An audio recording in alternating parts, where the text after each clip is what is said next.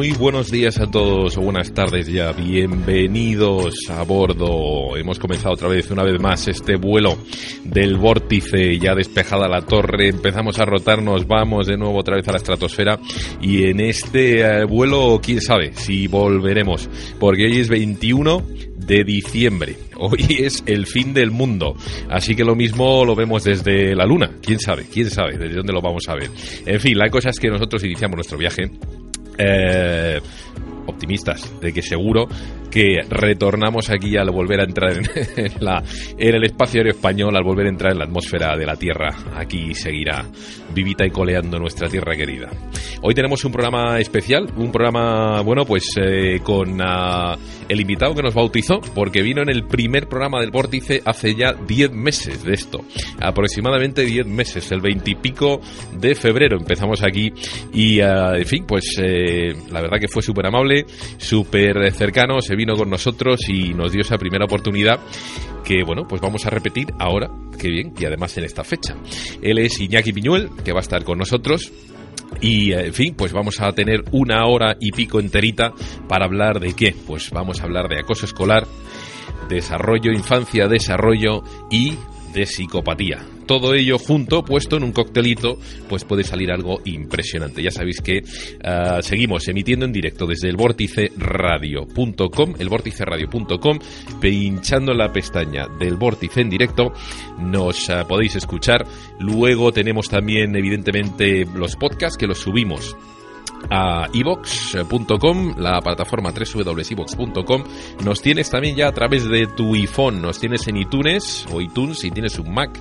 Puedes escuchar los programas, te los puedes descargar ya también, tenemos bastantes descargas ahí. Y vamos a ver si le damos un poquito de marchita al Twitter. ¿Por qué? Pues porque tenemos ya el vórtice guion bajo radio y empieza ya a funcionar el, el Twitter del vórtice. La verdad que empezamos a recibir ya mensajitos. No os olvidéis que también tenemos una página de Facebook que es uh, pues el vórtice. Si ponéis Unión Madrid también os va a salir el vórtice, el vórtice radio, vórtice Unión Madrid. Ahí estamos también. Y tenemos una lista de correo que ya vamos por las 200, 200 y pico personas que eh, luego repetiremos al final del programa. El vórtice radio arroba gmail.com. Ahí nos podéis escribir con preguntas pues para los invitados que hemos tenido, que nosotros se las remitimos a ellos. Si es que no hay información de, de una web suya personal o algo así, que sí que suele haberlo. Y, uh, en fin, bueno, pues eh, ya sabéis, eh, agradecemos que, nos escuchéis, que estéis ahí y que ya estemos llegando, no, ya hemos pasado las 130.000 descargas en cerca de 10 meses, 130.000. La verdad que no va nada mal. En fin, pues hoy tenemos a Iñaki Piñuel, que es psicólogo clínico y del trabajo, es profesor de la Universidad de Alcalá, investigador, escritor, profesor además, yo voy a decir que ha sido, en fin, yo le tengo como, como profesor, aunque no personal me ha dado clase, con sus libros la verdad es que he aprendido lo que no he aprendido en muchos años de pedagogía ¿eh? aquí en España, en fin, y colabora en numerosos programas de televisión, de radio y así como en prensa, y bueno, pues está con nosotros. Tenemos hoy también además a Diego Camacho y a Pilar Baselga que nos acompañan hoy. Y uh, en fin, pues eh, a mí me gustaría empezar por decir algunas cosillas sobre, sobre Iñaki. Eh, pues, eh, por ejemplo, por ejemplo, por ejemplo, como ya sabéis que aquí en el programa intentamos contextualizar, pues me gustaría decir que para mí es vital identificar el dolor, ¿no? La dolencia, aquello que te aflige. Y si quieres curar eso que te duele, tienes que saber cuál es la causa de tu mal, de tu dolencia, y cómo actuar después o para actuar después ¿eh? y poder tomar medidas eh, curativas. Bueno, pues Iñaki ha sido para mí la persona que me ha hecho entender cuál es el origen o cuál era el origen de mi dolor, uno muy particular, ¿eh? y además me ha dotado de las herramientas para combatirlo. Así que, fin, con esto dicho, pues esta es la presentación a Iñaki. Y uh, también le decimos hola a Pilar, que estás ahí, ¿verdad? Hola, Pilar. Hola, hola. ¿Qué buenos tal? ¿Cómo días. estás? Muy buenos días. Pues muchas gracias por estar aquí en el fin del mundo, ¿eh? con nosotros hoy. A por ello, a por, por ello, ello. por ello. Está también Diego Camacho. Muy buenas, señor Diego. Hola, buenos días y ánimo. Y Venga. ánimo que esto no se acaba. No se acaba. Eso, No, eso no, es que el fin del mundo es este. Este es el fin del mundo. Claro, esto Bueno, es el pues, principio del nuevo mundo. Si O esto sea, es el fin del mundo, nos quedamos con él, ¿eh? Claro, em, se van a enterar, es que se están enterando ya. Ahí está. Y también nos acompaña, pues como no, Iñaki Piñuel. Muy buenas, Iñaki. Buenas, eh, Mitoa, encantado de estar con vosotros en este día tan señalado en el que, como muy bien ha dicho Pilar, es el fin de un mundo y, como decíamos en ese primer programa que tú has citado, todavía no sabemos cómo será este nuevo mundo, pero sí sabemos cómo no será, y no será como el actual, como el que está terminando, porque esto sí que desde luego mm, no se aguanta más, no aguantan los palos del sombrajo eh, con cómo está organizado este mundo en el que estamos. Efectivamente, efectivamente. Pues, eh, en fin, yo a través de los libros eh, de Iñaki y aplicados a mi experiencia personal, pues como os estaba comentando, he conseguido entender eh, los principios que regían mi vida laboral, cómo iba mi vida dando tumbos de un lado a otro, no porque a mí me echasen del trabajo porque no pudiese mantener el trabajo, sino porque mi trabajo cada vez empezaba a recibir más presión, igual que muchísima gente que conozco, y eh, sobre todo se empezaban a aplicar una serie de conceptos Em, pues eh, rentabilidad, eh, tiempo, eficiencia máxima, ¿no? recursos optimizados o recursos humanos que en un principio yo no sabía de dónde exactamente salían. Bueno, pues por fin he entendido ¿eh? ese principio básico que rige el poder, que rige las finanzas hoy en día, y por lo menos ahora he conseguido un poquito de paz mental y de enfoque en la búsqueda de soluciones. Bueno, pues hay cuatro libros que yo ya me he leído de Iñaki, eh, bueno, que hablan sobre el entorno profesional de las personas, de las personas, bueno, de nosotros, de la gente, los profesionales, hablan de la empresa, de la dirección ejecutiva, de los trabajadores, de la relación entre todos estos elementos. Y em, eh, lo que es más, más eh, increíble es que después de escribir estos libros, o mientras escribía estos libros, también se ha centrado en un tema esencial o principal, que es la infancia, ese punto más débil, es decir, ese punto básico en el cual las gentes, los adultos, ¿no? Pues nos vamos formando, vamos creciendo, los niños, y después somos adultos. Aquello que te enseñan de pequeño es lo que tiendes a aplicar de mayor, ¿no? Bueno, pues esos cuatro eh, libros iniciales de Iñaki que yo recomendaría pues pues encarecidamente. Uno de ellos es eh, jefes tóxicos y sus víctimas. Ese está muy bien. Moving, manual de autoayuda de Iñaki Piñuel. Este, la verdad que, bueno, autoayuda, más que autoayuda, es casi para alguien que venga súper despistado y se pegue con el muro por lo menos, pum, decir, leñe, ¿qué, es este muro que hay delante? Así lo he entendido yo. El que es mi favorito total, mi jefe es un psicópata, ese fue con el que me pegué yo primero y la verdad que ese estuvo muy bien porque me lo recomendó un compañero de trabajo. Y luego eh, él ha escrito un ensayo que es eh, Liderazgo Cero y en el que se propone eh, un ah, liderazgo más allá del poder, la rivalidad y la violencia. Entonces, bueno, pues, eh, en fin, esos son los cuatro iniciales que yo recomendaría, porque ya me los he leído. Y luego también has escrito algo sobre acoso escolar, porque decíamos, hoy vamos a comenzar... Mobbing escolar se llama así. escolar. El acoso y la violencia escolar contra los niños, sí. ¿Por qué te metes con el mobbing escolar? ¿Por qué los niños? ¿Por qué?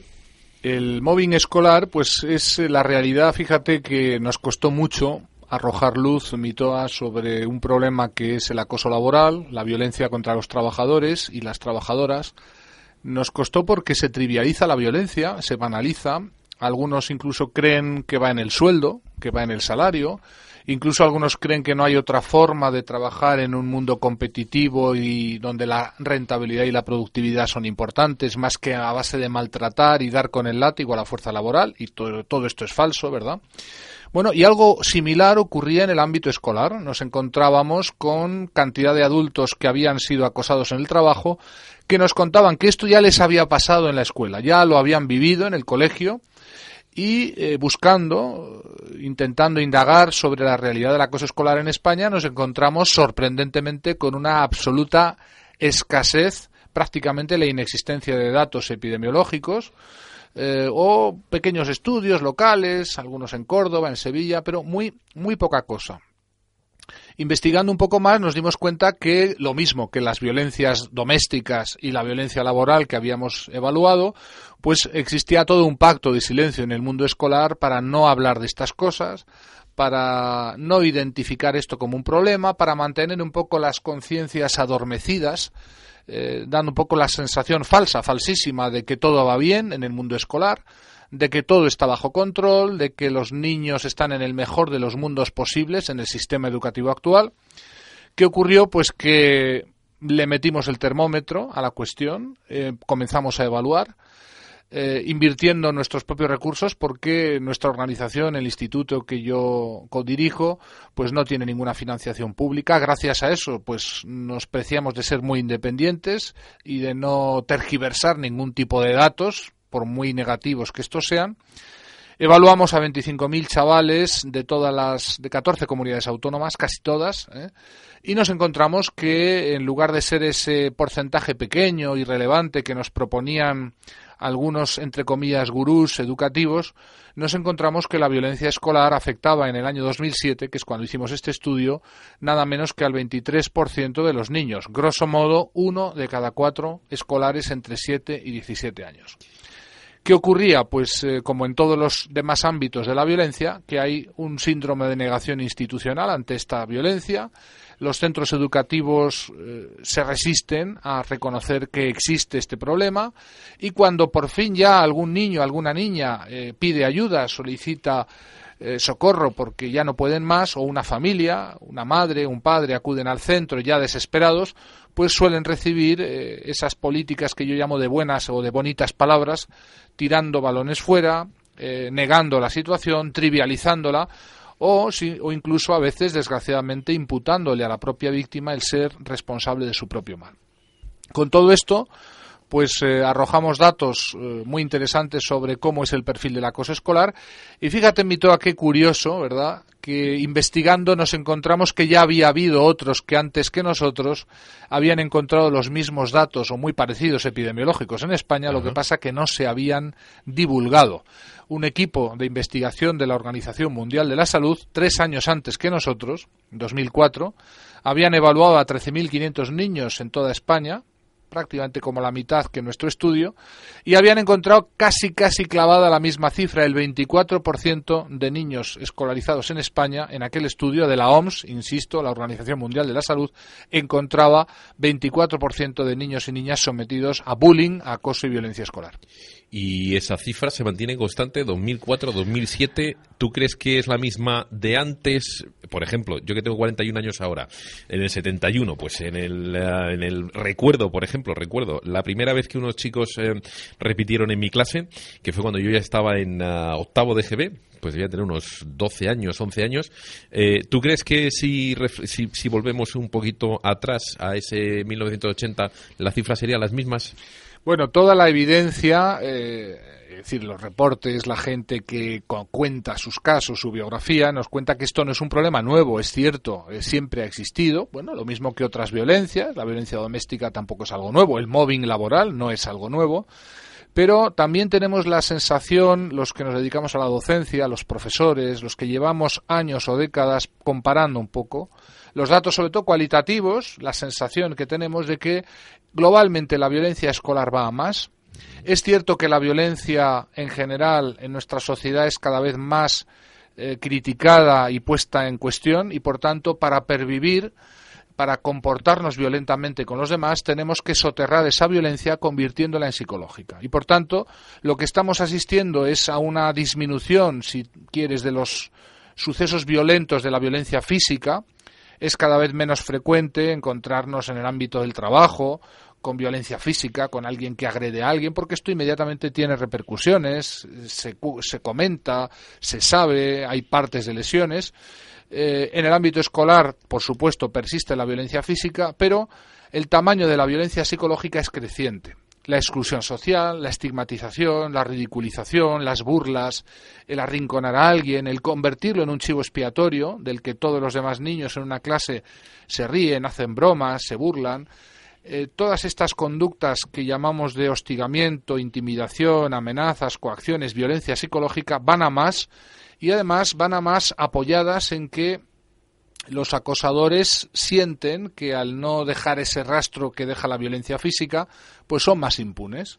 Sus conductas aparecen más desapercibidas, se pueden practicar con mayor facilidad y los testigos, pues es más difícil acreditar esa existencia de esas conductas, a pesar de que, y esto es importante recordarlo, la violencia psicológica, en Mitoa, es mucho más lesiva que la física, debido sobre todo a la indefensión psicológica que produce y al hecho de que el entorno no suele reaccionar, ni siquiera suele identificarse como un problema y por tanto cuando esto se repite y avanza para la vida de un niño escolarizado, pues se convierte en una situación de indefensión aprendida y de daños psicológicos que luego a veces duran toda la vida porque no se han identificado ni se han tratado.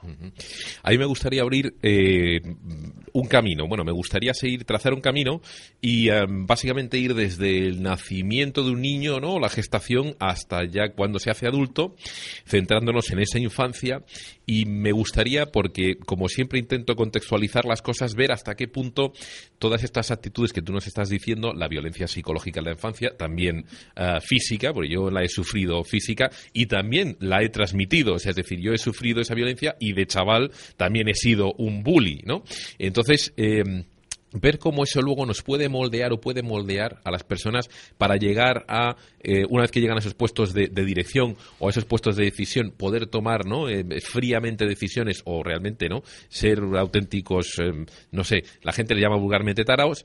Y, me gustaría luego también, por otro lado, mm, hacer un poco de abogado del diablo. Mucha gente dice, bueno, es que esto es lo normal. O sea, quiero decirte, ¿hasta qué punto no son normales esas conductas de agresividad? Eh, sobre los demás, hasta qué punto no es normal que los hombres intentemos, bueno, pues como dice casi el darwinismo, ¿no? O ese darwinismo social que ahora, del que sufrimos ahora tanto. ¿Hasta qué punto realmente no es una actitud violenta y, agresiva algo normal e innato en los humanos? Bueno, algo muy importante, tú has hablado del origen. El principio de todo esto es la infancia. Hay que buscar en la infancia el origen y en la primera infancia además los pocos, eh, muy poquitos estudios longitudinales que hay sobre la violencia escolar, que por cierto son todos de origen eh, nórdico, Noruega, Suecia, los países que afortunadamente llevan muchas más décadas de adelanto en la investigación de estos temas que nosotros, ¿Qué nos dicen? Que los niños que acosan a otros niños, que son violentos con otros niños, que son los bullies, los matones, ellos mismos anteriormente han sido víctimas de otras violencias. ¿Cómo puede ser anteriormente? Estamos hablando a veces de niños pequeños, de 6, 7, 8 años. Anteriormente quiere decir en su temprana edad. O bien han sido eh, objeto de violencias tempranas por parte de sus padres, madres, o bien objeto de un abandono que no es exactamente el hecho de abandonarlos por ahí en una inclusa en el campo, sino un abandono afectivo. Y esto es muy importante porque nos habla de cómo eh, es importante, no, es esencial los primeros años de vida en la configuración de la personalidad, lo que llamamos los psicólogos eh, el establecimiento de un correcto apego materno-filial. Digo materno porque es más, mucho más importante la figura de la madre y cuando esta figura falla estamos hablando de graves problemas que conducirán en la vida adulta luego a muchos de estos niños a las consultas nuestras de los psicólogos y que consiste básicamente en que los niños muy tempranamente, muy pequeños, a base de ser vapuleados físicamente, y hablamos de niños que han tenido ingresos hospitalarios con quemaduras de cigarrillos, con huesos fracturados por los golpes que les han propinado sus padres, sus madres, ¿verdad? O bien han sido abandonados, es decir, que desde muy pequeños su padre, su madre, ambos no están, ni se les espera, son educados por un familiar o incluso alguien que no tiene nada que ver con el ámbito familiar y por tanto que transmite una frialdad, una indiferencia, un no me importa ni me preocupa tu vida. Y claro, estos niños aprenden desde muy temprana edad que el mundo es una selva peligrosa y que como en una selva peligrosa lo que tú tienes que hacer, para sobrevivir es defenderte o incluso atacar antes de que te ataquen. Estos niños eh, objeto de una violencia o de un abandono muy temprano, se convierten muy rápidamente en el ámbito escolar en mm, acosadores, hostigadores de otros niños. A veces eh, nos cuentan, cuando les hemos preguntado ingenuamente, eh, por qué hacen esto, por qué machacas a tu compañero, por qué acosas, ¿verdad? ¿Qué nos dicen los niños que acosan? Pues lo hago para que a mí no me lo hagan. Han descubierto un mecanismo muy importante social, de regulación social de la especie humana, que es el mecanismo del chivo expiatorio y es que no hay como tener un chivo expiatorio a mano para no convertirse uno mismo en chivo expiatorio, ¿verdad? Y es eh, muy significativo como estos niños intuitivamente pues nos hablan de esta realidad y se han dado cuenta que reírse de un compañero, machacar a un compañero, arrinconarlo, hostigarlo, coaccionarlo, eh, ponerle, digamos, en el candelero, eh, como objeto de las burlas, de la ridiculización de los demás, es eh, un buen método para no convertirse ellos a su vez en víctimas. ¿eh? Victimizar para no convertirse en víctimas. Claro, esa es una opción de alguien que lleva mucho tiempo siendo víctima. Alguien que ha aprendido que para no ser víctima no hay como victimizar, lo ha aprendido a base de ser víctima. Y a base de ser víctima a veces de violencias directas o de violencias pasivas, indirectas, como es el abandono. Y aquí quiero enganchar con la cuestión laboral. ¿Por qué un número creciente en nuestra sociedad de niños crecen en medio del abandono técnico?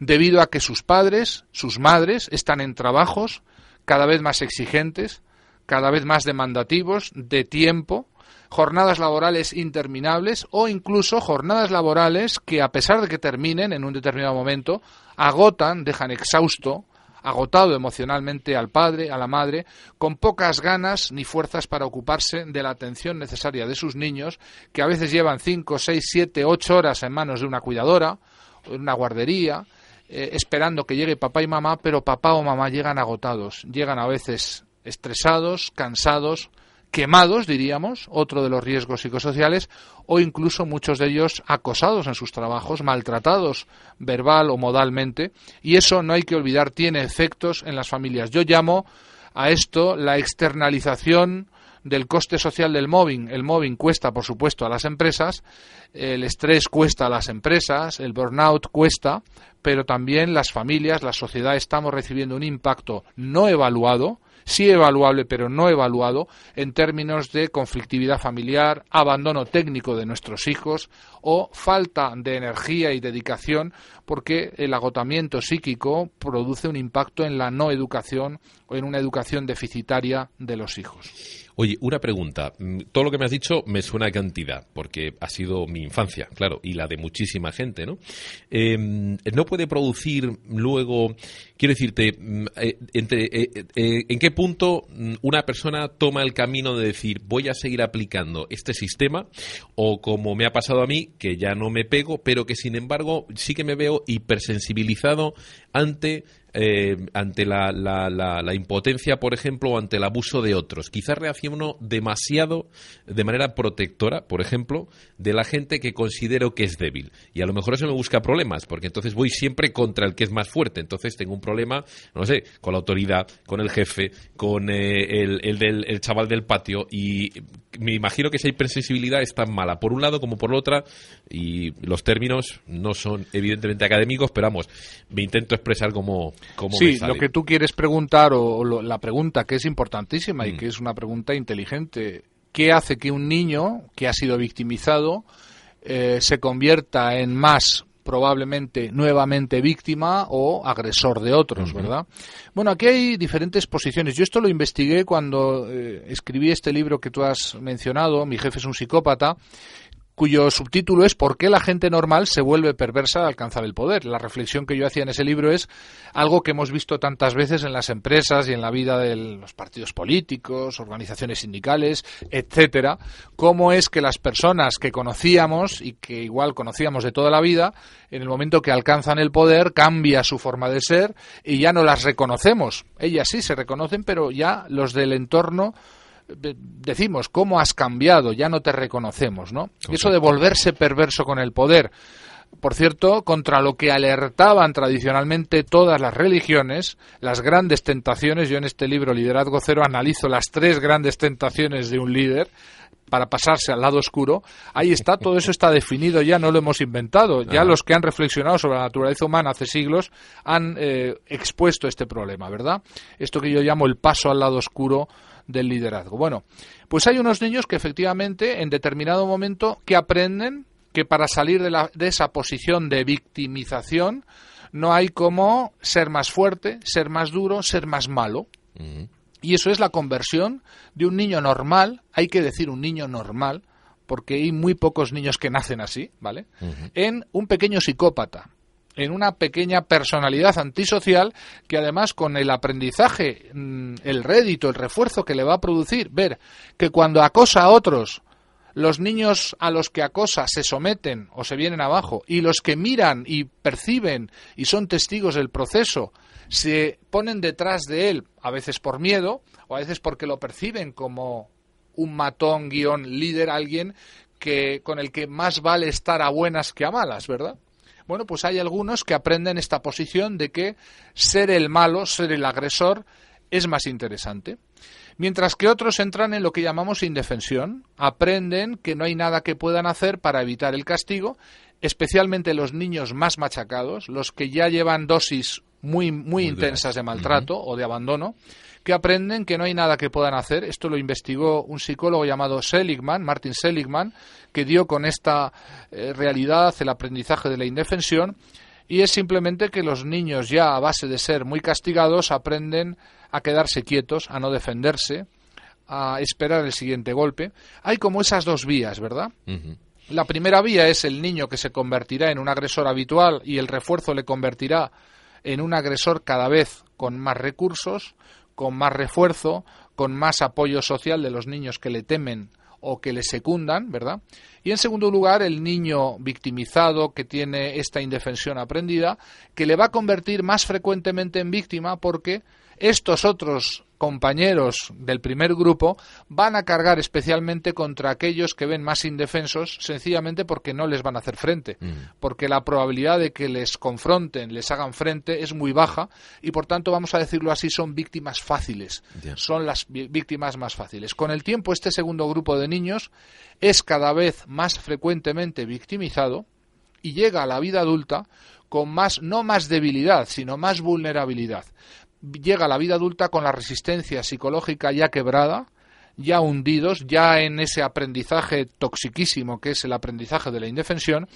Y claro, debido a esto, los que trabajamos con víctimas de todo tipo de maltratos domésticos, laborales o escolares, sabemos que el objetivo terapéutico que tenemos que trabajar con nuestras víctimas es romper la indefensión, que aprendan que pueden hacer y que deben hacer para defenderse, que aprendan que no están solos, por supuesto, que hay recursos. Estos libros de autoayuda que yo he escrito se dirigen justamente a decir a las víctimas cómo pueden hacer para salir de la indefensión y convertirse en protagonistas de su propia salida del problema. Si no, de lo contrario, ¿qué tenemos? Que este grupo de niños que han aprendido de la indefensión se convertirán más fácilmente en víctimas de maltrato doméstico, en víctimas de parejas manipuladoras, en víctimas de jefes abusivos, de compañeros hostigadores, maltratadores. Es decir, se incrementa la probabilidad de que repitan partido. Y una cosa más, y ya con esto me callo, y es que eh, la probabilidad, además de que perciban que hay algo equivocado en ellos, que hay algo erróneo en ellos, que hay el día que yo nací, ¿qué planeta reinaría? Se preguntan muchos, ¿verdad? Con la copla, es muy alta porque llevan un historial desde pequeños de maltrato Claro, no entienden que el historial de maltrato repetido no es por algo que ellos traían de fábrica equivocado, erróneo, sino porque cuanto más victimizado es un ser humano, más vulnerable es y más probabilidad tiene de ser elegido como nueva víctima a manos de estos otros que perciben muy rápidamente en un grupo social quién es la oveja más débil mm. para morderla antes, quién es el ser humano más vulnerable porque tiene menos capacidad de confrontación.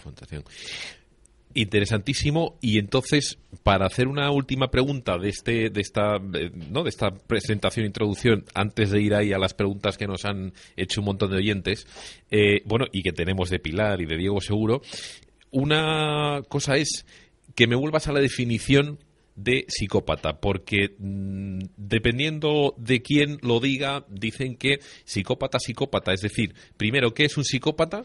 Eh, emociones, sentimientos, etcétera, y luego, realmente ese porcentaje de niños no que se forma, sino que ya de por sí nace versus esos que se forman.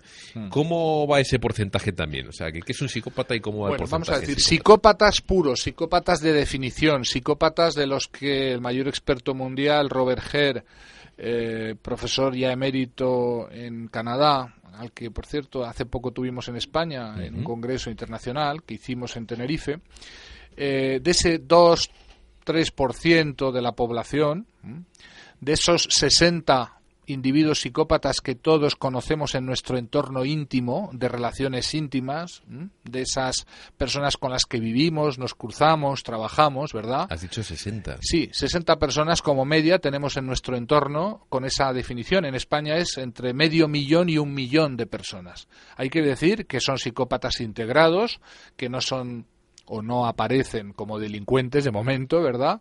Por tanto, que nadie crea que un psicópata es alguien que tiene cara de malo o que tiene las uñas largas como el doctor Fu Manchu y cara eh, perversa y aviesa. Esto es de los psicópatas de las películas, mm, que un poco es la caricaturización. Los psicópatas de verdad, por el contrario, son personas encantadoras, con una imagen pública excelente, frecuentemente ostentan situaciones y posiciones laborales y profesionales muy elevadas, porque su motivador principal es el poder, prácticamente viven para alcanzar el poder y del poder, y una vez lo alcanzan, hacen todo lo posible y son muy eficaces para mantenerse en él.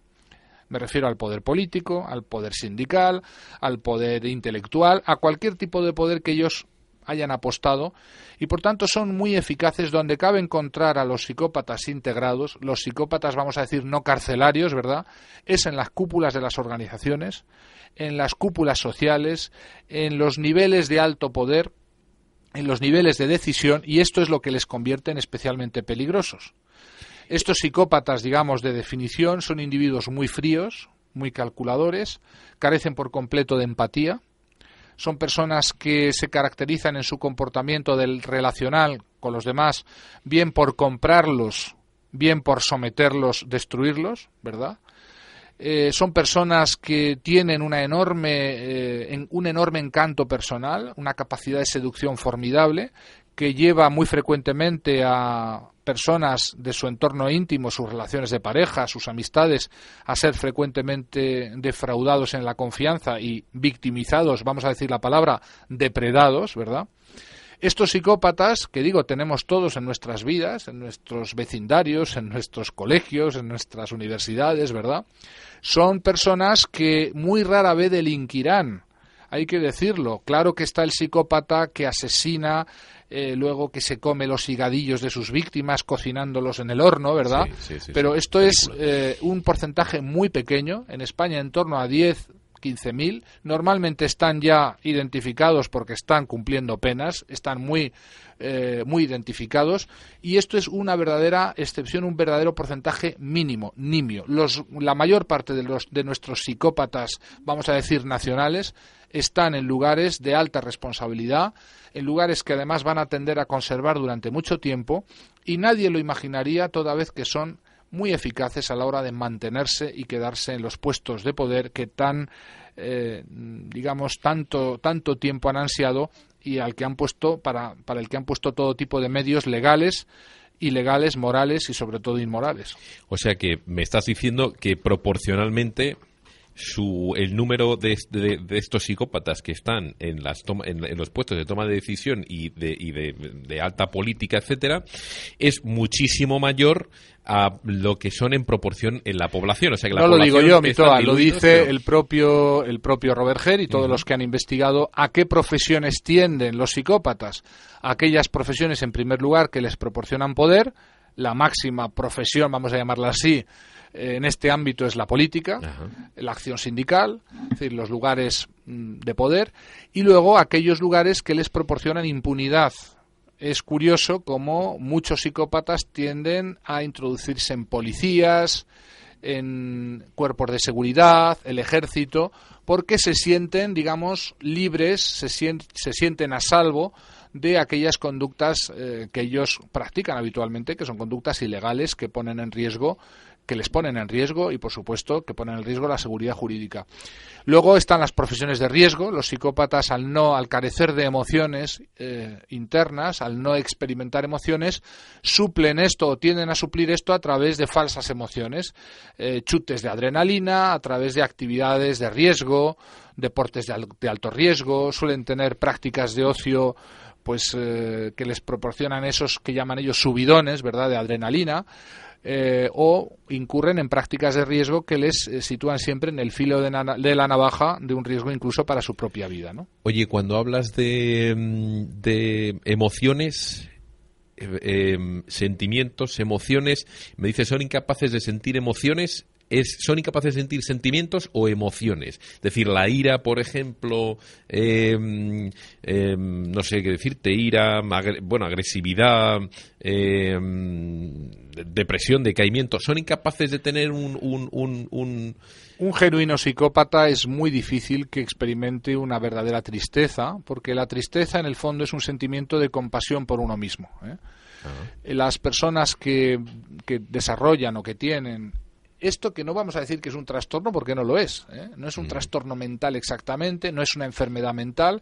Son personas completamente normales, salvo algo que les hace completamente anormales, y es que carecen de la empatía. Eh, los últimos descubrimientos que hemos podido entrever en el ámbito de la psicopatía tienen que ver con un déficit en el funcionamiento de sus neuronas espejo y con un déficit precisamente lo que comentábamos antes, en el apego materno. ¿Qué ¿De qué estaríamos hablando? Estaríamos hablando de que madres frías o padres eh, muy tóxicos, ¿verdad? generarían un problema para el niño muy pequeño, en una etapa incluso preverbal, de ver reflejadas sus emociones en la madre o en el padre, y ese déficit de no ver reflejadas o eh, digamos, devueltas por parte de la madre o del padre, llevaría a un problema en el funcionamiento mm, normal de la función empática, que es esencial para un ser humano, es decir, la capacidad de ponerte en el lugar del otro, de sintonizar con sus emociones, de mm, captar sus vibraciones, vamos a decirlo así, ¿verdad? Es decir, de ponerte en una perspectiva social. De ahí que los psicópatas sean tan eficaces, tan fríos, tan implacables, que puedan depredar sin ningún sentimiento de culpa, que la tristeza es un sentimiento que desconocen, mm. que la eh, compasión o el sentirse mal por algo que han hecho, la culpa es algo que no conocen, y eso les convierte en especialmente peligrosos, porque si un psicópata te dice que lo siente, eh, es una simulación. A veces son capaces de clonar la emoción, clonarla, es decir, representarla, pero cuando analizas sus gestos, su comunicación no verbal, descubres que no hay detrás una genuina emoción porque es que son incapaces de sentirla.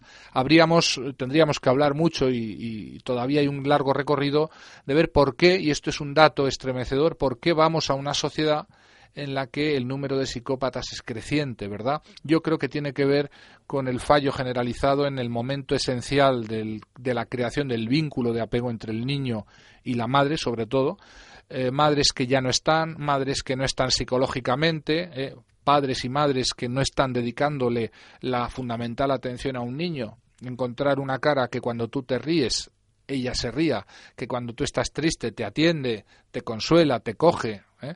Eso, ese fallo en determinados momentos, en mi opinión, está generando este aprendizaje que se convierte en un, en un déficit muy importante conductual de que soy incapaz de mm, entender mis propias emociones, experimentarlas y reconocerlas y por tanto reconocer también las de los demás.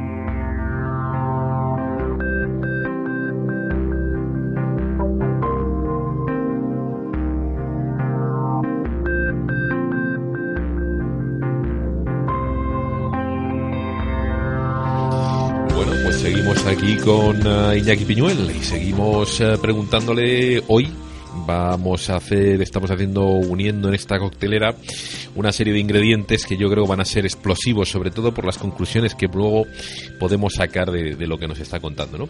Y estamos hablando de psicopatía, de conductas eh, psicopáticas, de eh, desapego, estamos hablando de la infancia, estamos hablando de cómo, en realidad, al final, incluso si yo fuese un tío de la CIA, fabricaría el soldado perfecto siendo un psicópata. Quiero decirte, para llevarlo a la, ¿no? al campo de la, de, la, de las películas ¿no? y la ciencia ficción, pero que en realidad tampoco es tan ciencia ficción porque acabas de decir que esta sociedad está criando gente o conductas o personas cada vez más psicópatas, ¿no? Y de ahí entonces me gustaría empezar ya una ronda de preguntas porque nos han, bueno, en, los meses que, que desde que viniste ahí nos han preguntado un montón de cosas, nos han mandado un montón de mensajes y a mí me gustaría que, bueno, pues eso, empezásemos con las preguntas que van desde la infancia hasta un poquito más arriba, haciendo eso, un viaje lineal en la vida de una persona, ¿no? Y, viendo cómo le pueden afectar diferentes conductas en ese desarrollo, ¿no? Eh, psicológico o, bueno, en ese desarrollo de personalidad psicópata, ¿no? Y la primera de esas preguntas, una de las primeras preguntas, viene a, a raíz de, de, bueno, de una, de una cita de Michael Odent, que es un psicólogo, digo psicólogo, perdón, ginecólogo, bastante reconocido, eh, y dice que la capacidad de amar está en gran medida determinada por las primeras experiencias durante la vida, incluso fetal, y el periodo cercano al nacimiento. Los eh, eh, efectos más importantes en el ser humano son los efectos que se producen en el periodo perinatal. ¿Tú qué me comentarías de esto? Porque eso es brutal, Así es, eso lo vemos una y otra vez, eh, no solamente en lo que nos cuentan los pacientes, porque la mayor parte de esas experiencias perinatales son no verbales, porque en ese momento la capacidad del niño, de un feto o de un niño de muy pocos meses, desde luego no es verbal. Pero es curioso cuando hacemos regresión a través de técnicas hipnóticas y regresamos al niño o a la niña que estaba en el útero materno, cómo es capaz el paciente de trasladarnos los sentimientos, las emociones, incluso a veces conversaciones, cosas que escuchan y que quedan grabados, registrados de alguna manera en una forma eh, no verbal. Quiere decir esto que un niño aceptado, un niño que no ha nacido aún, pero que escucha, siente a través de la pared eh, placentaria las emociones de la madre, las broncas, las discusiones, de lo que se está tratando, que es, por supuesto, de él, del nacimiento, del futuro, todo eso tiene un efecto, un efecto que yo diría importante sobre todo porque no es un efecto consciente ni, ni habitualmente es un efecto verbal. Eh, una madre que vive un embarazo con miedo transmite una sensación de peligro inminente, de peligro, de indefinición, de inseguridad, de miedo al futuro, que luego un niño adulto no es capaz de explicarte por qué lo siente. Y lo siente a veces desde que prácticamente recuerda. Esas sensaciones se recuperan, a veces hay que hacerlo a través de técnicas eh, de inducción hipnótica, porque la persona no puede tener siquiera un recuerdo verbal de ellas, eh, y por supuesto están influyendo decisivamente a veces en su vida. La capacidad de amar, tú lo has comentado, no hay nada más mimético que la capacidad de amar a otros. ¿Cómo aprendemos a amar a otros? Siendo amados.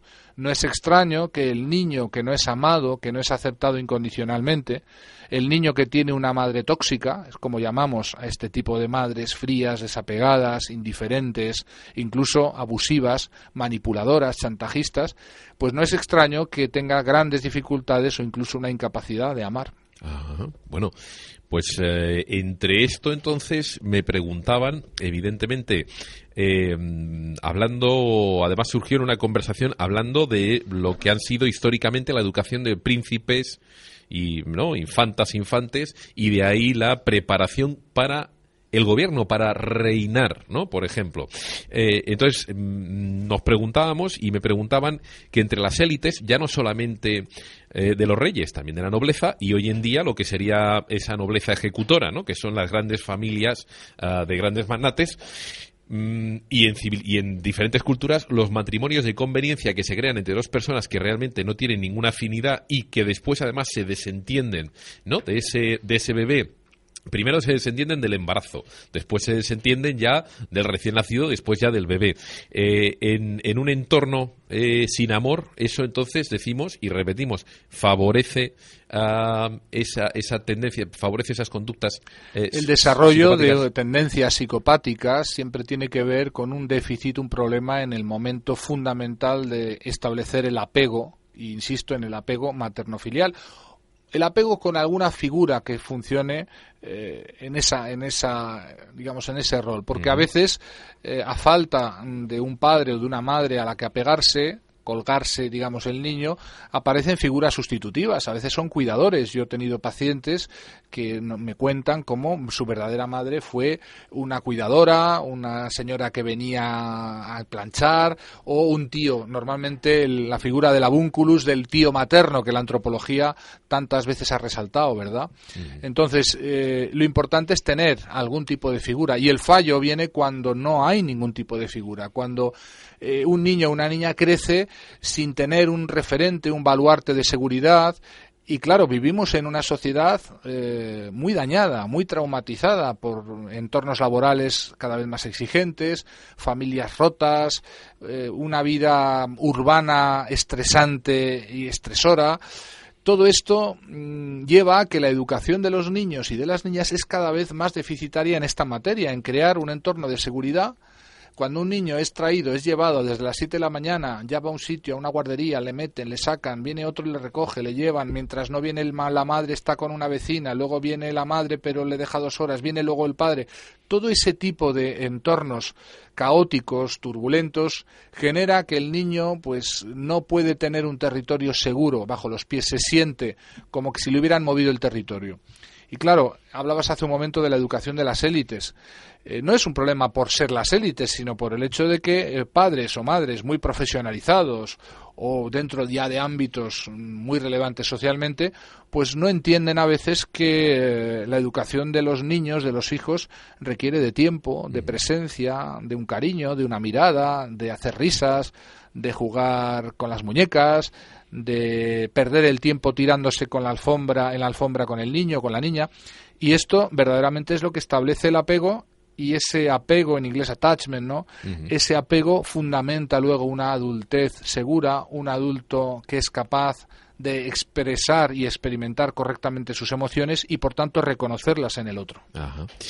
Te lo preguntaba esto porque estaba, había visto la, la, biografía de, de Iván II el Terrible y eh, termina matando a su hijo a latigazos porque consideraba que era un débil porque él de pequeño ya le habían apartado completamente de sus padres y le habían llevado con sus con sus eh, protectores que en realidad eran unos eh, generales ingleses que fueron los que inicialmente entrenaron a ese a ese ejército zarista. Bueno a mí me dejó en shock total claro. Entonces hablando de este tema hablamos también luego de los ingleses que los mandan y los alemanes que en fin. Pero claro ahí está. O sea que las claves que siempre detrás de una conducta violenta encontramos siempre un antecedente violento.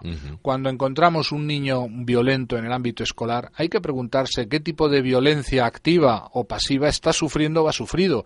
Y siempre nos encontramos con una realidad. Es decir, los niños no nacen siendo malvados o perversos. Como el otro día eh, discutía yo en un programa televisivo, había una criminóloga eh, que decía que no, que había gente que nacía mala y gente que nacía buena. Bueno, pues esta simplificación de la realidad no resiste el análisis de los datos reales. Siempre hay una biografía, a veces una biografía perinatal y prenatal.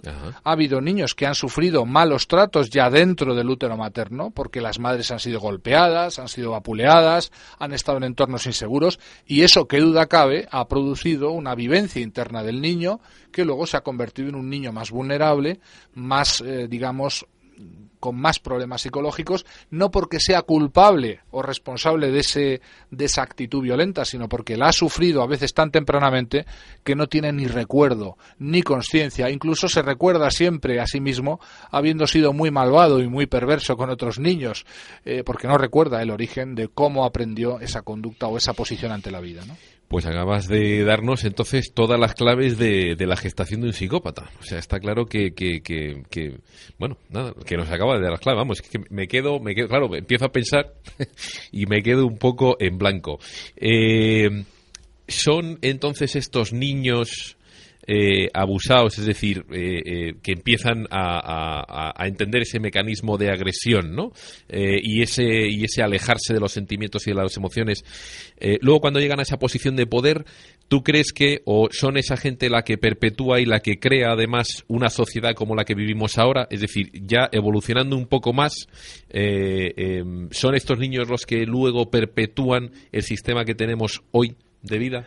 Bueno, esto es interesante. O, todos, y perdona que te corta, o, todos participamos. Bueno, ya no, no quiero culpabilizar a unos, pero unos por activo y otros por pasiva. Hay dos cosas, eh, Mito. Hay una cosa que hay que tener clara en la especie humana y es el carácter mimético de todos los procesos de socialización. Es decir, todas las cosas que somos y que deseamos ser tienen que ver con el mimetismo, tienen que ver con modelos, la mayor parte de ellos inconscientes, es decir, no tenemos conciencia de quiénes son nuestros modelos, de a quiénes hemos elegido para parecernos a ellos en lo físico, en lo moral en lo espiritual, ¿verdad? Y eh, esto funciona así. En el ámbito laboral, por ejemplo, hay eh, un fenómeno que yo describí en mi libro, eh, perdón, Neomanagement, jefes tóxicos y sus víctimas, que es que lo he llamado la clonación de los neomanagers o la clonación de los jefes tóxicos. ¿Qué pasa en un lugar de trabajo donde tú tienes un jefe que se comporta de forma abusiva, maltratadora, irrespetuosa, ¿eh? y sufre ese trabajador el impacto tóxico, vamos a llamarlo psicosocialmente, psicológicamente, de ese jefe tóxico. Bueno, pues tenemos que ese trabajador sufre, ese trabajador se jura a sí mismo que si alguna vez él sea jefe jamás sería así con sus subordinados, pero he aquí que tarde o temprano observamos que su promoción a la misma jefatura o a otra responsabilidad jerárquica eh, sin, sabernos, sin darnos cuenta o sin saber cómo, ha convertido a esa antigua víctima en un nuevo jefe tóxico. ¿Debido a qué? Debido a que en los momentos en que ese nuevo jefe tenga que recurrir a herramientas, eh, técnicas, eh, recursos para enfrentar situaciones de estrés, situaciones de ambigüedad, situaciones difíciles en el trabajo, sobre todo tendrá a la vista el mal ejemplo que le dio su propio jefe tóxico y sin darse cuenta cómo repetirá esas mismas estrategias, ¿verdad? De tal manera que tenemos un trabajador que puede haber sido víctima de un jefe tóxico, pero que al convertirse él mismo en jefe por una promoción, tiende o va a tender a repetir los mismos tipos de estrategias simplemente por emulación, por imitación, no consciente de, esas, de esos modos, ¿verdad? Y claro, hay que decir que no todo tampoco es imitación, sino que existe eh, el libre albedrío, la conciencia y que las personas también pueden elegir no comportarse de esa manera pero es más difícil si tú no, em, digamos, tienes claro que la profesión de dirigir es algo que se aprende. ¿eh? Los jefes tóxicos frecuentemente, ¿qué son? Son antiguos eh, trabajadores que sufrieron a su vez otros jefes tóxicos y que aprendieron que para ser jefe hay que ser como este, es decir, como mi antiguo jefe tóxico. ¿eh? Y por tanto, contra esta idea un poco genética de la función mando, del management, hay que recordar que a dirigir se aprende, a comunicar se aprende, a dar una orden con respeto y con ajustado a lo que es el, fundamental derecho a la dignidad del otro, se aprende mm. y que el estrés eh, no se resuelve a base de desahogarnos con el primero que tengamos, por muy subordinado que sea, sino que hay que prevenirlo, hay que evaluarlo hay mucho estrés en los jefes tóxicos, hay mucha presión sobre los jefes tóxicos y esa presión y ese estrés se va a terminar convirtiendo en incidentes críticos, en malos tratos, en conflictos que luego a base de no resolverse porque tampoco se tienen esas herramientas para anticipar los conflictos y resolverlos, pues se van a convertir en intentos de eliminar el conflicto eliminando a una de las partes del conflicto, es decir, en el famoso mobbing o acoso psicológico en el trabajo. Claro, o sea que estamos repitiendo los mismos parámetros de la infancia, ahora hemos crecido un poquito y llevamos el mismo cacao eh, emocional, psicológico, el cacao eh, maravillado. maravillado y lo llevamos a la siguiente etapa. Oye, Diego me estaba ahí pidiendo la palabra, cuéntame Diego y Pilar también si queréis preguntar, ya sabéis que no, no tenéis nada más que levantar el brazo y tengo aquí las preguntas apuntadas porque tenemos que hablar de ciudades y entorno como la ciudad, eh, como influencia, evidentemente, en todo esto que estamos hablando. Diego. Sí, yo, Iñaki, darte las gracias por tu exposición porque realmente me has eh, encantado. tu exposición me ha parecido de una profundidad y de una claridad pasmosa. Yo he tenido en mi vida profesional eh, no la suerte como tú de, tratar niños, que es el periodo yo creo de formación más difícil, sino que yo he encontrado a esos niños cuando ya llegaban a, a la madurez, ¿no? Cuando tenían 17 o 18 años en el ejército. Entonces yo lo que quería decir que eh, yo en, mi experiencia personal, en lo que yo he comprobado siempre, eh, que detrás de, de los defectos del mando está el miedo, el miedo al fracaso ¿eh? el miedo al fracaso. Y entonces cuando te llega un grupo de hombres que tú tienes que dirigir, eh, pues claro, yo he visto siempre en los, en los jefes de esas unidades militares dos, dos grandes grupos. Es decir, eh, el jefe que siguiendo un poco la, las ideas de Sun Tzu, que es un tratadista militar del arte de la guerra en el año 500 antes de Cristo, eh, hace prevalecer siempre el principio de la justicia sobre el principio de la jerarquía. Es decir, que Sun Tzu en uno de sus primeros capítulos en su tratado, pues eh, dice el, el, gran general, el gran jefe, el, el gran gobernante porque en definitiva el dirigir hombres el liderazgo pues depende eh, eh, es al final en la filosofía aplicable converge ya sea en la política en las fuerzas armadas en, en el colegio al final. Y entonces te dice un gran general un gran líder siempre debe aplicar el principio de la justicia de una forma homogénea es decir, no se pueden encontrar nunca en la aplicación de esa justicia eh, favoritismos, es decir, eh, lo que abre el pórtico del, del privilegio. Y después, para, para combatir ese miedo innato del hombre a fracasar cuando se enfrenta con una responsabilidad superior, es decir, tú sales de la academia de oficial del ejército y bueno, pues has eh, leído un montón de, de, manuales, has estudiado un montón de cosas, pero, pero no te han enseñado, como tú decías, a mandar, o sea, es una cosa que vas aprendiendo sobre la marcha. Y entonces eh, tú ves rápidamente como la gente más insegura, la gente que tiene eh, ese miedo escénico, ese miedo a fracasar, digamos, está muy apegada eh, a la disciplina formal que llamaríamos.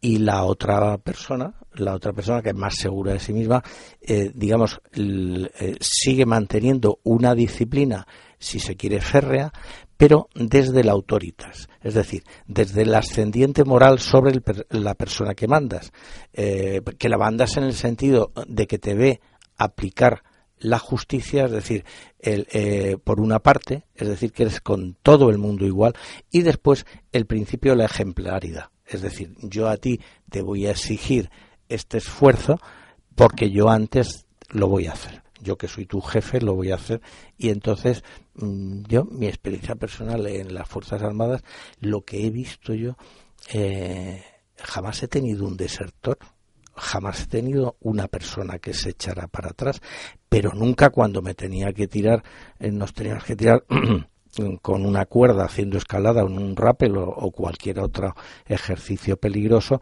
eh, nunca iba yo el último, es decir, iba el primero y detrás el teniente más antiguo y detrás el sargento y detrás los soldados y nunca había un soldado eh, echarse para atrás. Y yo he tenido experiencias de tener que enseñar a personas que, no sabían nadar. Y yo me acuerdo cuando estaba en una compañía de operaciones especiales, una de las pruebas era irse a una piscina donde había un trampolín de estos de, de cuatro metros. Y entonces la primera prueba era tirarse del, del trampolín al agua. No, no, no, tirarse cada uno como quería, pero tirarse al agua. Y entonces en un momento se me aproxima un soldado y dice, capitán, eh, yo es que no sé nadar. Digo, no te preocupes, aquí la prueba esta es tirarse el trampolín. El sacarte el agua ya es problema mío. Vemos ahí. Entonces, lo que quiero, lo que quiero decir que para ese miedo, para, para superar ese miedo en la formación de una persona, eh, es muy importante mm, darle un gran valor en la formación al principio del valor y a la asunción de responsabilidad. Es decir, que, que eh, hacerla como un, como un acto, el, el, digamos, el valor y ese, y ese, y ese asumir la responsabilidad, lo que le hace a la persona que es dirigida sentirse persona. Y entonces, eh, el que tú puedas obtener el fin de la instrucción en base a una idea de trabajo en equipo, no de yo mando porque yo tengo más estrellas. De Eso sería un concepto de, reflejo, ¿no? Lo que estás diciendo. Me veo reflejado en ese líder, ¿no? Es el, liderazgo basado en el ejemplo, que sí, que funciona, que es el verdadero liderazgo. Porque, eh, lo hemos dicho ya, el mimetismo es verdaderamente la fuerza motriz del desarrollo humano y del desarrollo social de los seres humanos. ¿Y cómo vamos a convertirnos en buenos jefes? Pues no queda otro remedio más que eh, sufriendo, entre comillas, el impacto de un jefe ejemplar y sufriendo el impacto de un jefe no ejemplar o tóxico, tenemos muchas posibilidades de convertirnos en jefes tóxicos. Y has hablado de algo que es fundamental, que es el miedo, y que ya tocamos en ese primer programa, ¿recuerdas? Una sociedad que induce a sus ciudadanos al miedo, a vivir con miedo al futuro, con miedo a los demás, en la paranoia, ¿verdad? El mm. miedo a sí mismos, no puede sino ser una sociedad maltratadora, donde los fenómenos de violencia, de exclusión vayan a más esto es, hay, hay que entenderlo. decir, eh, el miedo lleva a la posición que llamamos en psicología paranoide, ¿verdad? Que es eh, el otro está ahí, viene a por mí. el otro es un enemigo, el otro es un malvado que viene a por mí. Y antes de que él me haga daño, voy a hacérselo yo. Que por cierto, fíjate, Mitoa, es la posición de los niños que han sufrido maltratos, abandono, ya saben, ya vienen de casa sabiendo que el mundo es una selva y lo que hay que hacer es morder antes que te muerdan. Y esta es la posición peligrosa precisamente porque inducir al miedo, fíjate que estamos hablando hoy el día del fin del mundo si verdaderamente muchas personas vivieran con esta convicción, ¿qué no harían? Dice, bueno, pues ya que se acaba el mundo, ya que esto va a acabar conmigo, pues no me importa hacer lo que sea, no me importa pasar por encima de quien sea, fíjate a qué puede llevar esto, ¿verdad?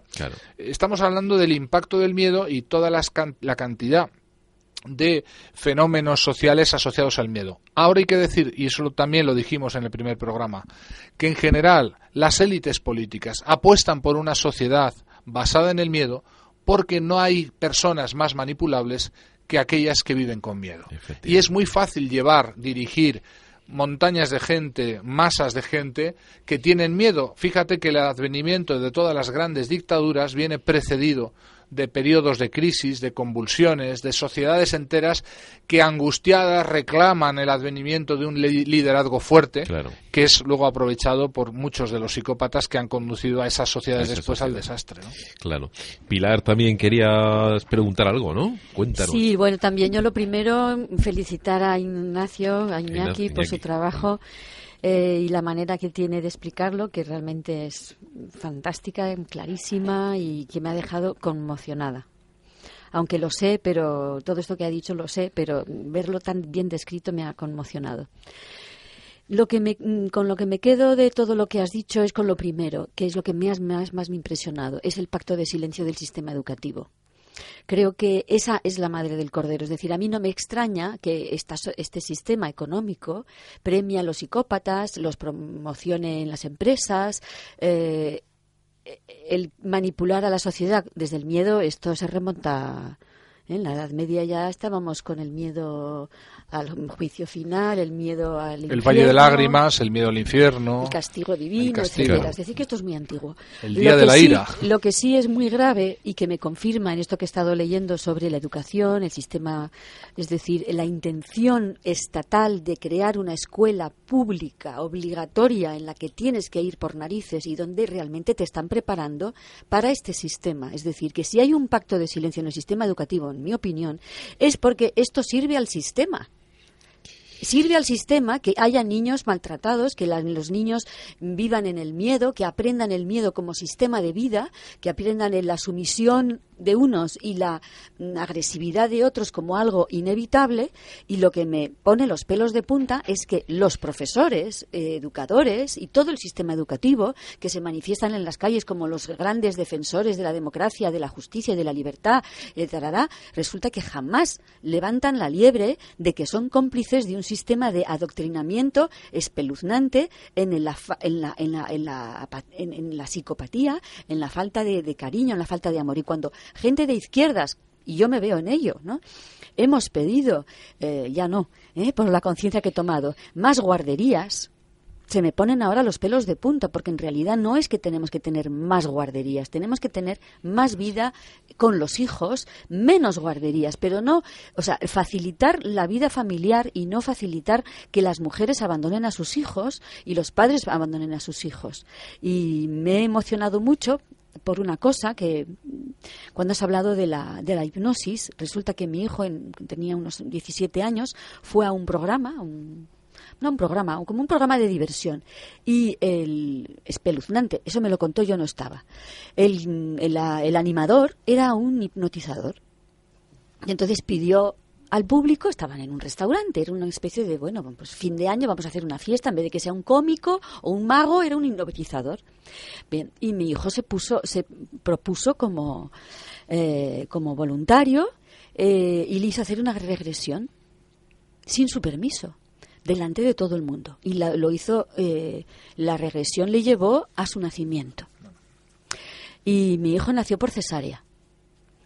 Y él revivió y dice que se puso a temblar de frío, que tenía tanto frío que no podía soportarlo, que quiero decir en, en, el escenario, que después cuando volvió a la conciencia estaba temblando, le tuvieron que poner jerseys y darle un té caliente, estaba que no podía más. Y yo recuerdo que cuando mi hijo nació, y lo digo por si hay gente que trabaja y que nos escucha en el mundo de lo, de lo perinatal, si hay médicos, si hay anestesistas, esto, yo recuerdo que yo que mi hijo pues nació, yo estaba consciente porque pedí epidural, precisamente para estar consciente de todo, no quería estar como muerta cuando mi hijo naciera, pero me quitaron a mi hijo, no me lo pusieron sobre mi, mi pecho, no me lo dieron, se lo llevaron y tardaron muchísimo tiempo en traérmelo. Y yo recuerdo estar en la camilla, en un pasillo, porque todavía no me habían subido a la habitación, llorando como una magdalena, porque sentía que me habían quitado a mi hijo y que mi hijo estaba en una mesa de metal. Lo, lo visualicé. Pensé, no lo están arropando, lo están midiendo, lo están pesando, lo están tratando, lo están limpiando como un trapo y en vez de abrazarlo y de dármelo durante por lo menos media hora. Y qué importante es eso, ¿eh? Y me lo quitaron y estuvo ahí el pobre niño, vete a saber cuándo, tratado por gente que no le importaba un pito. Y eso marcó a mi hijo de una manera indeleble. Perdón. Así es, sí, pues, sí, pues eh, voy, a, voy a aprovechar esto que, bueno, como está Pilar, está mm. conmocionada, la verdad, porque son experiencias pues muy profundas. No hay nada más fuerte que un hijo nada más nacer. Yo recuerdo las primeras imágenes de mis hijos, jamás se me borrarán el primer momento en que los vi. Yo los he visto nacer. Y a mí con la segunda me pasó exactamente igual, porque nació con un problema que había tragado esto que es el, el líquido y tal, o el meconio, y durante unos minutos se la llevaron para limpiarla y, yo recuerdo que la trajeron, la enseñaron como si fuera un pequeño choricillo que te enseñan, porque es muy diminuto, y sin dejarte ni cogerla se la, se la volvieron a llevar. Esto es un problema. Yo entiendo que hay razones técnicas, médicas, pero no hay que olvidarse de las emocionales. A veces es más importante que el niño, la niña recién nacida, encuentre la, el tacto de la madre, sobre todo de la madre, el padre también. Es importante agarrar, coger, oler lo primero que huele un niño lo primero que siente un niño al nacer. Es que es tan importante, es que queda registrado, es una tábula rasa cuando bueno, no es cierto que es una tabla rasa cuando nacen porque hay todas las experiencias prenatales que también están ahí, están registradas, ¿verdad? Esto que has comentado, ¿cuántas veces en hipnosis regresiva le pides a un paciente vete al origen del problema que vienes a consultar y espontáneamente, sin que tú le digas nada, se encuentra en la regresión hipnótica en el nacimiento? y está naciendo, está volviendo a nacer, porque el paciente tiene que volver a pasar por ese por esa experiencia traumática para resolverla.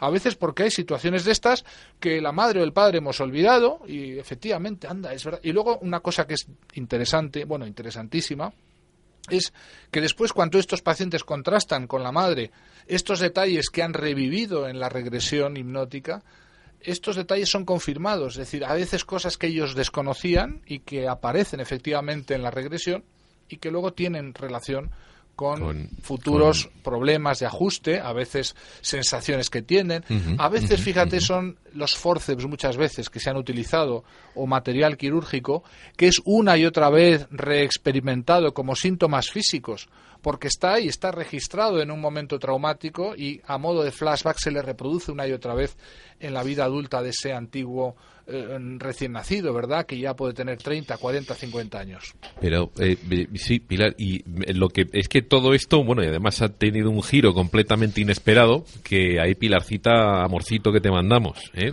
Gracias. Que, que eh, de lo que me estás hablando es de lo que yo siempre he intuido desde niño, al final, eh, venimos muy mal preparados emocionalmente para entrar de niños que venimos de toda esta de toda esta eh, eh, tralla ¿no? que nos meten en clase los los más fuertes los tal los cual y nos lanzan luego al mundo laboral donde luego encima te remarcan todavía mucho más y en las últimas décadas más porque tenemos esta especie de no de neoliberalismo criminal no y entonces te lanzan sin ningún tipo de protección quiero decirte, psicológica, racional y emocional. Es decir, que tú entiendas desde pequeño cómo eres, porque yo, la verdad, de pequeño iba a un colegio donde había una psicóloga, pero lo único que hacía era eh, decirme que dibujase y qué animal era el mío favorito chico, pues yo qué sé, tenía animales, tenía cuatro o cinco, un águila, un, un león, un, Un, tal, un cual, pero eh, al final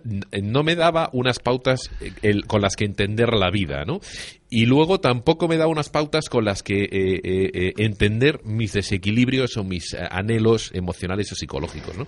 Entonces esto es muy heavy, porque vamos por la vida a pecho descubierto en realidad y llevándonos unos trompazos de muchísimo cuidado. Hemos dicho, Mitoa, que no nadie viene eh, enseñado o aprendido a, ser jefe y lo mismo ocurre con el ser madre o padre. Claro. Pero fíjate, hay algo que es importante, decir, y sobre todo para desculpabilizar a muchos padres y madres que dicen es que yo no he sabido hacerlo mejor, es que a mí nadie me explicó. Esto es verdad.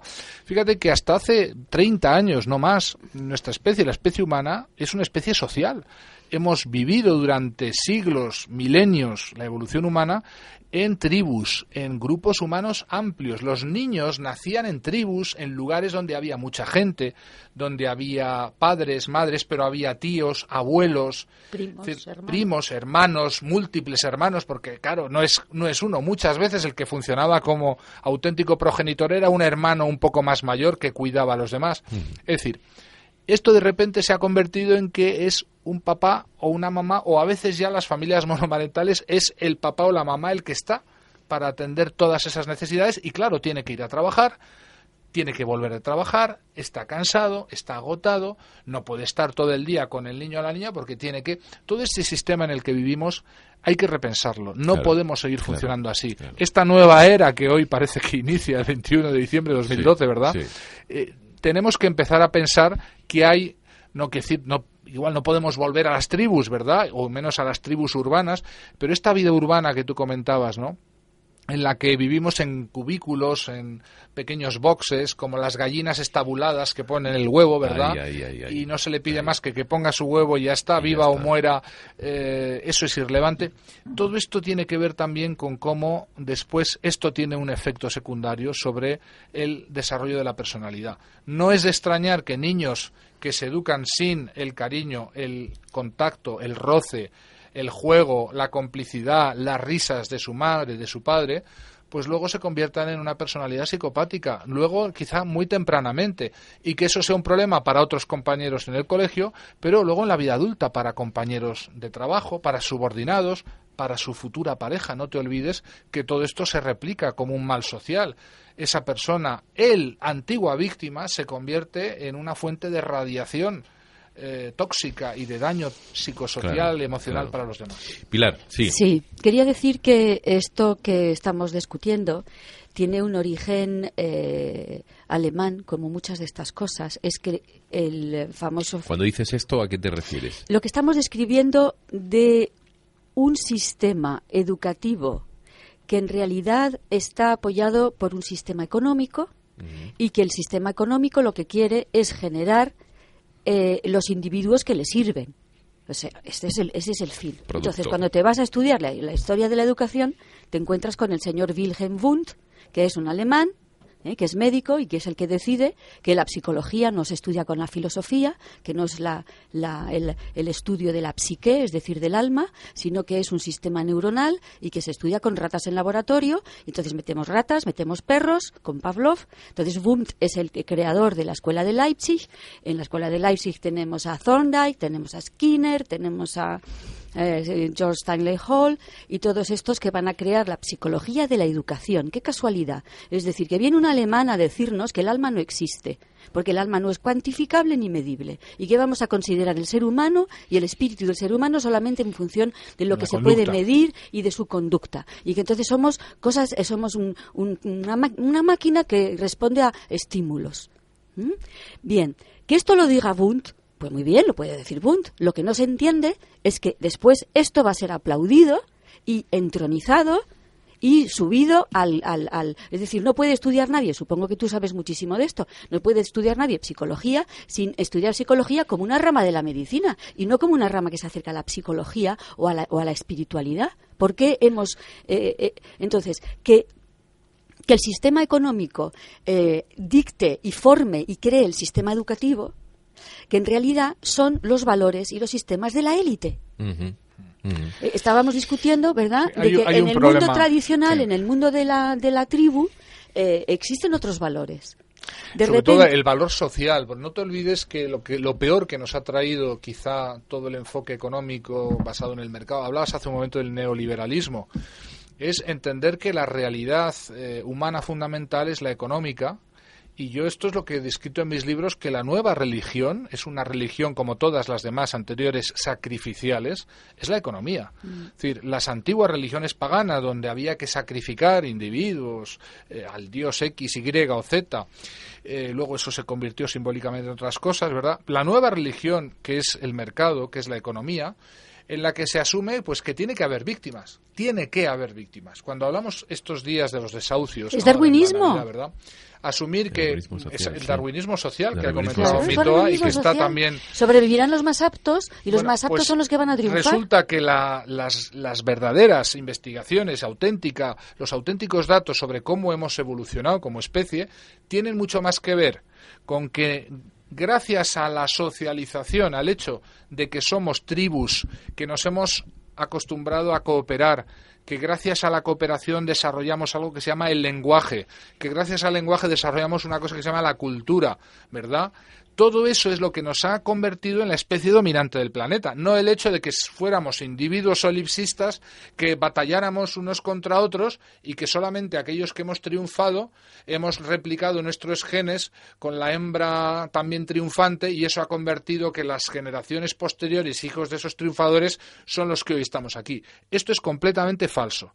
La protección a los individuos más vulnerables de la tribu dio la variabilidad genética. La protección de las víctimas superando los esquemas sacrificiales nos hizo salir de las tinieblas de la religión arcaica a las luces de la eh, aceptación de todas las vulnerabilidades, las personas, las diferencias y eliminar las cazas de bruja. Con eso nació la ciencia. Es decir, hay toda una serie de eh, elementos que niegan esto que hoy en día todo el mundo asume como que tiene que ser así y es que la realidad económica del mercado es la que manda.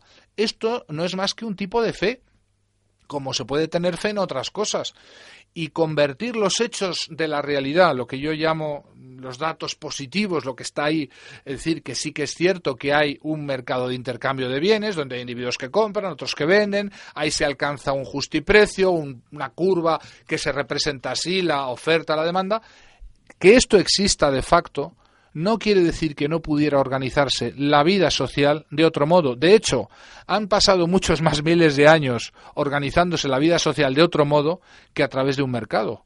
Y hemos sobrevivido. El mercado, tal y como lo conocemos hoy en día, es un invento muy reciente y las realidades de mercado que sí están ahí podrían perfectamente ser sustituidas por otras realidades que eso sí, hay que imaginar, hay que idear, y sobre todo hay que empezar por decirnos que sí es posible pensar de otro modo, que sí es posible relacionarnos de otro modo que no sea en función de la eficiencia. Vamos a poner el ejemplo que tú decías antes, el hecho de que somos eh, individuos dentro de un engranaje donde la efectividad, la productividad, claro, ¿eso qué lleva? Pues lleva a que inexorablemente si alguien quiere pagar su hipoteca, pues tiene que estar trabajando al menos ocho horas al día, que quitando ocho, que luego son dos más con los transportes de ida de vuelta, que luego son aún más, porque el jefe quiere que me quede, porque tenemos que acabar esto, de tal manera que el espacio que queda para educar a los niños, por ejemplo, decíamos antes, el espacio que queda para el descanso, para el ocio, para la felicidad personal, es escaso.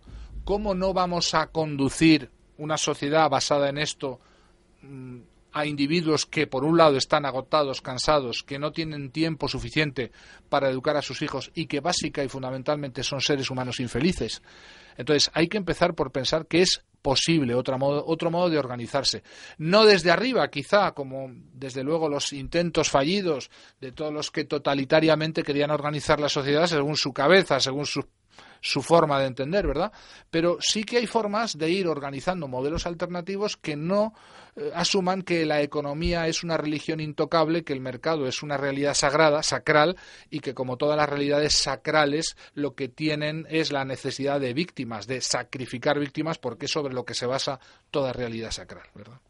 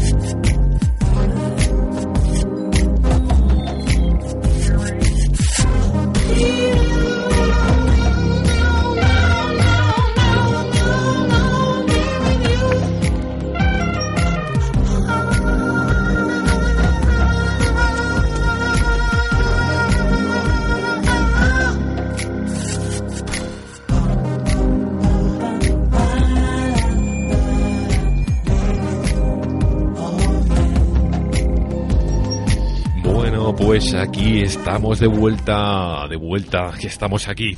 En fin, pues estamos ah, yo creo que con un programa de lo más interesante y que además estamos tocando, empezando con ah, incluso antes del nacimiento de una persona, bueno, pues eh, nos habíamos trazado una línea y de ahí han empezado a salir ramas ah, que todas concuerdan entre sí que ha sido increíble, ¿no?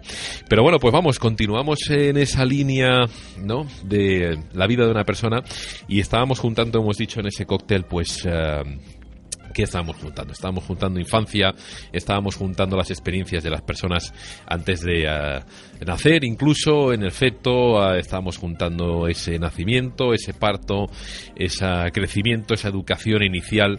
Y bueno, en fin, mm, los datos, pues aquí son aplastantes. Los datos son aplastantes. Y esos datos dicen que a través de ese estudio de Cisneros 10, ¿verdad? Del cual hemos hablado, bueno, pues en España hay, hay eh, aproximadamente, aproximadamente, uno de cada cuatro niños que sufren acoso escolar. Y que eso va a marcar después o puede marcar eh, seriamente eh, su vida o el desarrollo en su vida. Y va a lo peor de esto es que vamos a a trasladar los esquemas de comportamiento de cuando éramos eh, mocosos, de cuando éramos niños, los vamos a trasladar a la época adulta. Y de ahí vamos a trasladar todo, el victimismo o la agresividad ¿no? y, el, y el abuso sobre los demás, o incluso la indiferencia, la apatía ante, ante la, la agresividad ¿no? de los demás. En fin, todos esos eh, esquemas que tenemos de comportamiento de adultos. Y me quedaban unas cuantas preguntas más. Pilar, ¿tú querías hacer algún comentario? Pues sí que. Porque vamos a tener que ir, y perdona que te corte, vamos a tener que ir cortando. Bueno, cortando. En fin, vamos aquí bien, pero ya llevamos la hora y media. Ya lo sé, ya. Que te. Para que aprieta, pero a mí. Que aprieta que luego llega otro programa.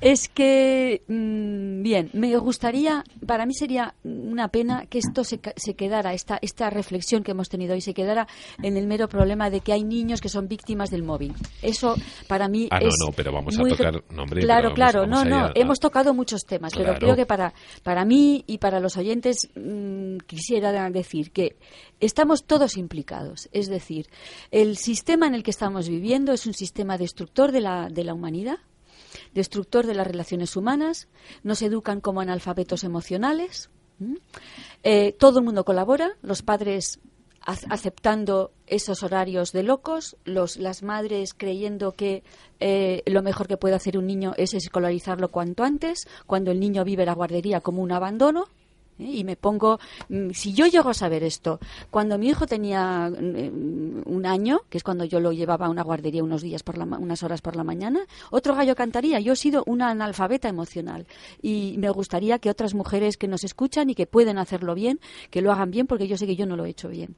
Entonces, que mmm, estamos adoptando el pueblo llano, los esclavos de este sistema destructor y esclavista, eh, estamos aceptando los modelos de la élite, es decir, eh, los, las élites estos que, que, son muy fríos, que no tienen contacto emocional con los hijos, que dejan a los hijos en, con, con, los criados, con las niñeras, con las nanis, con los colegios. Eh, internos de élites y tal y cual y lo que generan son psicópatas fríos eh, sin empatía y nosotros lo o el colmo sería que nosotros como pueblo adoptemos los sistemas de la élite que nos domina. Eso ya es el fin del mundo. Por eso yo creo que eh, hay que empezar por, por la conciencia y a partir de tomar conciencia de esto cada uno encontrará el sistema. Busco a mi abuela a la abuela busco a una hermana trabajo menos horas eh, bien cada uno encontrará los sistemas y además yo creo que hay 5 millones o 6 millones de parados, que para mí son 6 millones de personas que pueden estar con sus hijos y con su familia.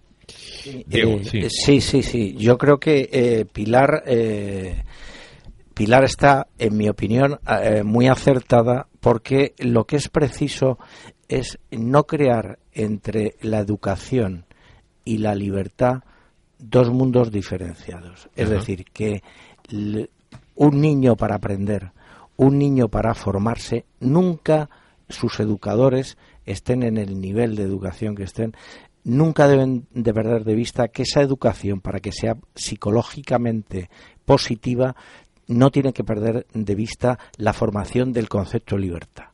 Es decir, eh, la disciplina cuando se aplica en una escuela, yo antes que he hablado de las Fuerzas Armadas o lo que sea, la disciplina nunca puede ser una disciplina basada en la prepotencia, en el yo quiero, en el desconocimiento de la justicia.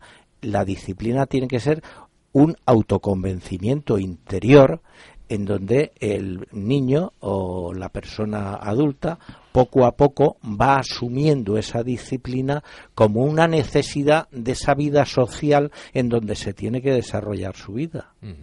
¿Sabes esto que comentaba Pilar hace un momento? me ha recordado, sabes que hay ahora un movimiento muy fuerte en, en, España también, en otros países del mundo. Hace poco se ha celebrado el Congreso Nacional de Homeschooling.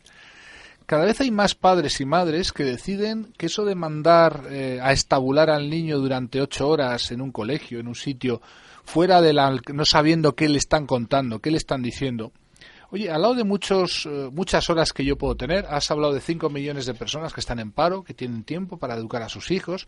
¿Por qué no educarlos uno? ¿Por qué no en casa con los propios valores y las capacidades que ya son muchas de padres y madres muy capacitados más que sobradamente. Porque ¿qué nos dicen los profesores? Pues primero nos dicen que están al borde, mm, al límite, por decirlo así, que no pueden más. Nos dicen que los niños vienen de casas sin eh, haber sido educados, criados, eh, acogidos, trabajados emocionalmente por sus familias y que por tanto caen crudos sobre el sistema educativo y eso les, les convierte o convierte el sistema educativo en ingobernable, ¿verdad? Muchos de estos profesores están quemados ya, están en lo que llamamos el síndrome del trabajador quemado, en burnout, ¿no? Muchos de ellos sufren también esta violencia, que hay que decir, que también eh, los niños y las familias, a veces padres y madres de los niños, también cargan contra el sistema educativo. Entonces, al final, fíjate, Mitoa, Pilar, mm, y Diego, no vivimos más que en un mundo de víctimas. El mundo en que vivimos es un mundo de víctimas. Hay que reconocerlo así. No, no, no se trata de buscar quién tiene la culpa, el chivo expiatorio. Bueno, seguramente. No hay mejor verdugo que una víctima. claro, exactamente. Entonces, el problema es que unas víctimas recambian otras. El problema es que el sistema se asume como incambiable. Y yo creo que es un buen día hoy, el día del fin del mundo, para decir este mundo se ha terminado. Y se ha terminado por una razón, porque es que no aguanta más. El modelo actual no aguanta más. No aguantan las familias, no aguantan el sistema educativo, no aguantan las empresas y no aguantan las parejas. Hay que decir que estamos viviendo una verdadera revolución silenciosa en el ámbito de la pareja con rupturas matrimoniales, separaciones, divorcios, en una tasa, no solo en España, en todos los países donde el modelo económico tiene por obligación que llevar a que esa desatención en tiempo, en cuidados, en, incluso en, en, minutos que yo pueda dedicar a mi pareja, pues no puede significar más que incidentes, conflictos, problemas, desencuentros que llevan al, a la dinamitación de la estructura familiar que ha sido la que ha aguantado durante décadas, siglos, milenios la especie humana. Y claro, el dinamitar lo que nos ha convertido en especie humana es muy peligroso porque no tenemos algo de recambio, no hay nada a la vista para recambiar esto. Me gustaría preguntarte una cosa y ahora y ahora Pilar comentas también. Em, ¿Tú crees, porque, bueno, en esto, mm, con todo esto, lo que está claro es un sistema que no funciona, una conducta que no te lleva a algo productivo y que sigues repitiendo y repitiendo lo trasladamos a una organización, a ese sistema, eh, tiene dos razones por las cuales se sigue manteniendo. Una es la inercia, y otra es la voluntad propia de esa persona en mantenerla. Hay una voluntad real en mantener este sistema y perpetuarlo porque nos va a llevar a la destrucción. Van a ganar muy poquitos. Ya, pero fíjate, la, la inercia has hablado y la indiferencia. Vivimos en una sociedad de indiferentes. Si mañana te ocurre algo en el metro lleno de gente, alguien te agrede, te ataca o va por ti a matarte, tienes todas las probabilidades de morir sin que nadie se interponga, sin que nadie haga nada. Hay un síndrome generalizado de difusión de responsabilidad. Especialmente en las ciudades. En las ciudades, en lo urbano, porque lo urbano es lo impersonal y lo impersonal hace que siempre pensemos que hay alguien que tendrá la responsabilidad de actuar. Sin embargo, te ocurre en un campo que vas, estás con otra persona que te está agrediendo, aparece una tercera persona, verás que esa tercera persona tiene una natural obligación de solidaridad contigo y la va a emplear, mm. cosa que no te pasará, por ejemplo, en un metro lleno de gente. Pero no hay que buscar siempre, entiendo yo, la razón utilitaria, porque muchas veces las inercias más las indiferencias bastan. Mm, por supuesto, eso es aprovechado después por algunos que son los que yo sí les reclamaría moralmente, los que yo llamo que sí saben lo que hacen. Hay un puñadito de individuos en nuestra sociedad que yo creo que sí saben lo que hacen. Son muy pocos. Son los que están en el gran diseño, son los que están detrás de que todo siga igual, los que están detrás de las campañas de adormecimiento de la población mediante todo tipo de estrategias que no podemos ahora por falta de tiempo eh, analizar, sobre todo en la utilización de los medios de comunicación de una forma, eh, digamos, adormidera, en una función, digamos, de adormecimiento de la capacidad neocortical de ser crítico, de reflexionar, de ser consciente de uno mismo, de ser consciente de a dónde está yendo uno, del futuro que nos aguarda si seguimos así. Es decir, esa, ese síndrome de eh, mañana sea otro día, de otra de gambas, de vivir un poco al día sin pensar que uno tiene responsabilidad sobre lo que le va a pasar mañana, eso sí beneficia a algunas, vamos a llamarlas élites, por lo menos los que están detrás de ciertos diseños. Mm. Y claro, frente a esto, está pues estas vacunas sociales que algunos, aquí este, este programa es un ejemplo de ello, eh, en pequeños núcleos, en pequeños lugares, hay personas que van tomando conciencia. ¿Y cuál es la ventaja de estas pequeñas manchitas en medio de esa gran masa indiferente, insolidaria, no tanto culpable, sino más bien víctima de? ¿eh? Eh, que esas manchitas el mimetismo también les afecta y lo mismo que las malas prácticas eh, se pueden contagiar el ser poquitos pero la contundencia, la conciencia, la persistencia de esos poquitos en mantener ese mensaje, aunque sea minoritario primero, pero es lógico, es coherente, está, es portador de energía y sobre todo es portador de esperanza. Esto es lo que a mí por lo menos me hace pensar que este trabajo que algunos tenemos de ser eh, conciencia social, a veces incómodos profetas, eh, investigadores incordiantes, ¿verdad? Que venimos a contar lo que nadie quiere contar porque todo va muy bien, ¿verdad? Claro, ¿Eh? Esto yo creo que tiene futuro y que es el amanecer de este nuevo mundo y es verdaderamente el final de este que ya no aguanta más porque es que no podemos permitirnoslo. Lo, lo que viene detrás es poco a poco ir cerrando familias, parejas, instituciones y la propia vida social que tampoco resiste. La vida social no resiste este modelo. Pilar, dime. Sí, mira, todo lo que he estado estudiando sobre eh, la propaganda, la historia de la propaganda, eh, que se después ya, ya, la palabra propaganda después de la Segunda Guerra Mundial no se puede utilizar, entonces se utiliza la palabra de ingeniería social. Todos, todos coinciden, pero desde principios del siglo XX, en que el enemigo del proyecto del, de la élite, del Estado este mm, neoliberal o como lo querramos llamar, es destruir la familia. O sea, lo tienen clarísimo. Hay que destruir la familia, eh, metiendo a los niños en el colegio lo antes posible, adelantando la escolarización eh, en vez de... Y haciéndola obligatoria, no te olvides. Haciéndola obligatoria. Antes era de 10 a 12 años, después la, la, retrasaron, la adelantaron a los 7, a los 6, a los 5 y ahora ya a los 3, incluso ya a, a los 5 meses ya estás metiendo a tu niño en la guardería. Destruir la familia y que la educación estatal obligatoria se encargue de inculcar los valores. Entonces, cuando ves que los valores son de educar en el miedo y de educar en la violencia y en la, en la, en la educación de que unos son verdugos y otros son víctimas, y todo esto con la colaboración del sistema educativo, de los docentes, que lo único que, perdón por ellos, pero lo único que llega, por lo menos me ha llegado a mí, es que están quemados. Digo, pero bueno, es que no es que están quemados, es que se tienen que levantar y decir, es que esto no lo podemos seguir haciendo porque no nos da la gana de destruir a los niños de nuestro país la próxima. esperar, esperar, esperar. Decirme, decirme si vais a hablar, porque como tenía los micrófonos ah, aquí bajados, que, luego no se oye. Di, Diego, di, No, bueno, que hay que eh, recomendar, además de los libros de Iñaki, volver a leer eh, el Emilio de Rousseau. Es decir, hay que volver un poco a, a, lo que es el concepto de la educación, al concepto de la libertad, al ser capaz de, de armonizar lo que es sociedad y lo que es educación y lo que es interés general. Es hay que volver a lo mejor al, en, este concepto un poco atrás, pero es que estar en el siglo XXI en este aspecto que estamos hablando no nos hace más modernos que eh, nuestros ilustrados del siglo XVIII. Mm, bueno, pues eh, os voy a decir que hasta aquí, hasta aquí, hasta aquí hemos llegado. Por mucho que me cueste decirlo, pero hasta aquí hemos llegado porque llevamos ya una horita y, eh, ¿y cuánto? Una horita, una horita y cuarenta, que para la radio esto es impresionante. No te preocupes, Pilar, para la siguiente, para la siguiente, para el próximo programa que es ya, ahora lo sueltas todo. En fin, que nos vamos a tener que ir y a todos los que habéis estado escuchando, muchísimas gracias a aquellos que os vais a descargar el, el podcast también, muchísimas gracias por estar ahí. Vamos a ver si esto no se acaba porque parece que todavía no llega al fin del mundo, así que vamos a ver si, si continuamos y comentar, bueno, pues sencillamente una cosa, lo primero, Iñaki, muchísimas, muchísimas gracias por estar aquí con nosotros, por venir gracias a vosotros. Que tenemos entonces ese programa que me has comentado ahí en deuda, o sea que para la próxima... Sí, bastante que comentar sobre las experiencias prenatales, y perinatales. Pues te invitado, invitado estás para hablar de ese programa, ¿vale? Y, eh, en fin, yo sigo diciendo lo mismo y sigo, bueno, pues eh, pensando lo mismo.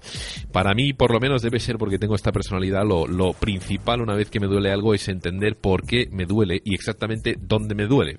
Si me duele la cabeza, evidentemente que me coloque en el pie no me va a servir para nada. Y a esta sociedad le duele algo que es clarísimo, ¿no? Que son las relaciones personales y los individuos están gritando, están llorando, están desesperados.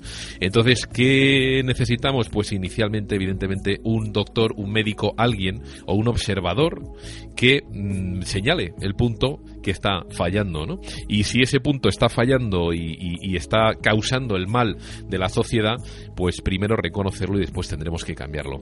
Para reconocerlo, pues a mí me ha servido de nuevo, vuelvo a decirlo, de esta sí que debo de llamarle profesor, el señor Iñaki Piñuel, me han servido sus libros, los recomiendo. Igual que decía Diego, hay que leer también muchísimas otras cosas más, comunicar, hablar crear espacios donde podamos intercambiar opiniones ¿no? y experiencias y, conocimiento y eh, luego hay que aplicarlo y entonces ahí es donde estáis vosotros los que escucháis y los que os bajáis este podcast evidentemente lo podéis transmitir pero vos con vosotros mismos o en nuestras mismas vidas ¿no? nosotros mismos podemos aplicar todo aquello que estamos aprendiendo por ejemplo pues no permitir que una persona, cuando veas a una persona eh, abusar de otra, no permitir esa actitud. O, por ejemplo, aprendiendo, o como hacemos aquí, a dialogar. Es decir, cada uno pide su turno, expone lo que quieren exponer y después... Eh, eh, pues se comenta sobre ello. En fin, Pilar dice que os metáis en su charla, hay una charla sobre la educación, ahora vamos a hablar de ello. Pilar, no te preocupes, que tenemos ya el programa este que viene y hablamos de la charla de educación que entra dentro de las noticias, va ligado. Que nos despedimos, que adiós a todos, que muchísimas gracias, que no os perdáis el programa que viene ahora y que no os perdáis el del próximo miércoles 26, que va a ser la bomba. Hemos hablado, Iñaki ha hablado de los medios de comunicación, pues vamos a traer a dos periodistas. Una que ha sido despedida de su trabajo en el país y otro que es profesor en la Universidad Complutense de Madrid. Eh, en fin, y que nos va a contar esos hilos, ¿no? esas empresas que mueven ¿eh? la información para que tengas información determinada y vayas en la dirección que a esa gente le interesa. Muchísimas gracias por escucharnos. Un saludo a todos, un abrazo a todos y eh, volvemos eh, en un rato. Venga, un saludito, un abrazo. Gracias.